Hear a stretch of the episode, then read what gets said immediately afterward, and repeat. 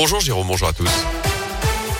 Et elle a une ce lundi, la joie et le soulagement des sympathisants d'Emmanuel Macron. Le président sortant est arrivé en tête du premier tour de la présidentielle hier soir. 27,6% des voix.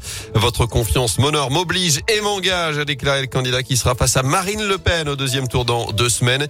Du côté des militants dans la région, on est évidemment soulagé de ce résultat et déjà tourné vers la campagne de l'entre-deux tours. On s'attendait pas à être aussi haut. Maintenant, on sait qu'on a juste gagné une bataille, on n'a pas gagné la guerre.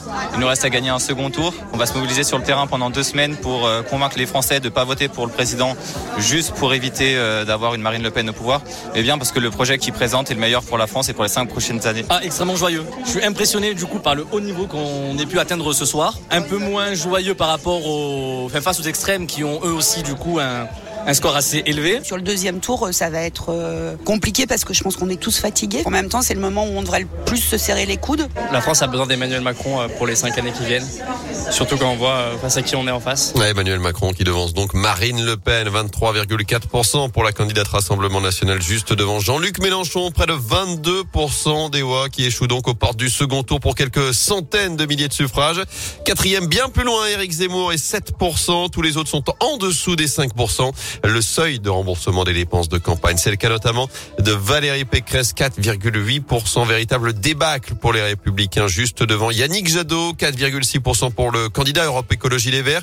Écoutez la réaction d'Éline et Mathieu, des militants écologistes, hier à l'annonce des résultats. Ça m'affecte surtout, euh, je pense en tant que jeune euh, aujourd'hui en 2022, parce que après euh, bah, le rapport du GIEC par exemple, qui est très récent, qui est encore ancré dans nos mémoires, on ne sait pas sur quelle planète on va vivre en fait et quelle planète les politiques sont en train de nous laisser. C'est un peu euh, douloureux ce soir de voir ce résultat. Bah forcément, c'est un score euh, qui est légèrement décevant hein, d'être en dessous des 5%, d'autant qu'on avait une bonne dynamique militante sur le terrain.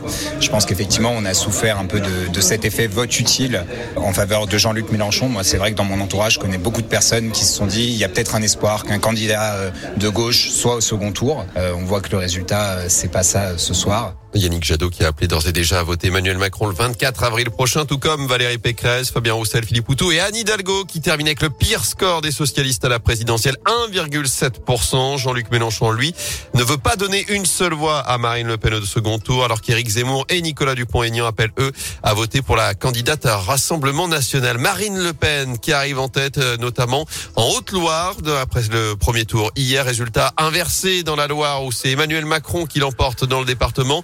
Mais si on regarde ville par ville, c'est Jean-Luc Mélenchon qui s'impose notamment euh, du côté de Saint-Étienne, de Rive-de-Gier, de Firminy ou encore de Saint-Chamond. Et puis autre chiffre à vous donner, celui de l'abstention, un peu plus de 25% pour ce premier tour. C'est trois points de plus qu'en 2017. Ça reste tout de même inférieur au record de 2002 dans le reste de l'actu. En bref, avec euh, ces perturbations sur les rails ce matin, la circulation est interrompue selon la SNCF entre Firminy et Saint-Étienne. En ce moment, saint où une enquête est ouverte après cet accident mortel. Hier, un jeune homme de 19 ans a perdu la vie dans un accident de scooter vers 15 heures dans le quartier du Soleil. Selon le progrès, il était percuté par un véhicule choc extrêmement violent. La maman de la victime sous le choc a été prise en charge à l'hôpital Nord de sport pour signaler que la Saint-Etienne est toujours 18e et barragiste de Ligue après la 31e journée ce week-end. Cette défaite 6 buts à 2 débâcle vendredi soir du côté de Lorient. Bordeaux 19e revient même à un petit point après sa victoire face à Metz hier la lanterne rouge. Les Verts qui recevront Brest euh, samedi à 17h pour la 32e journée de championnat. Ça va beaucoup mieux en revanche en basket avec la victoire. C'était vendredi soir également de la chorale de Rouen face à Paris 99-92 à la Alvacheresse. Et puis le nouveau succès également de Saint-Chamond. Succès après prolongation sur le parquet de Nantes. Les Couramiaux qui sont toujours leader de Pro à six journées de la fin de la saison.